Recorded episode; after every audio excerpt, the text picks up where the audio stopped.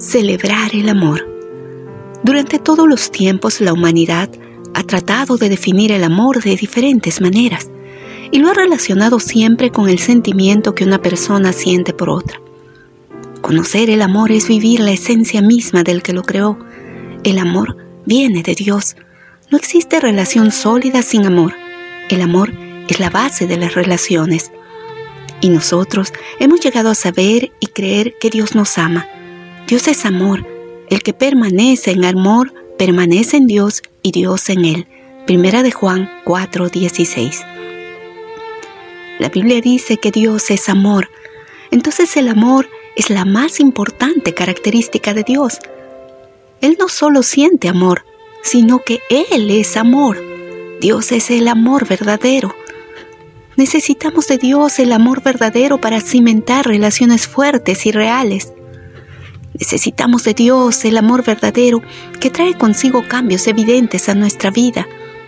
Necesitamos de Dios el amor verdadero, que es el único capaz de cambiar el corazón más duro y llenarlo de sentimientos nobles y sinceros, de bondad, de paz, de humildad, de solidaridad, de sentimientos tan divinos que cuando ama puede entregar un amor real y fiel.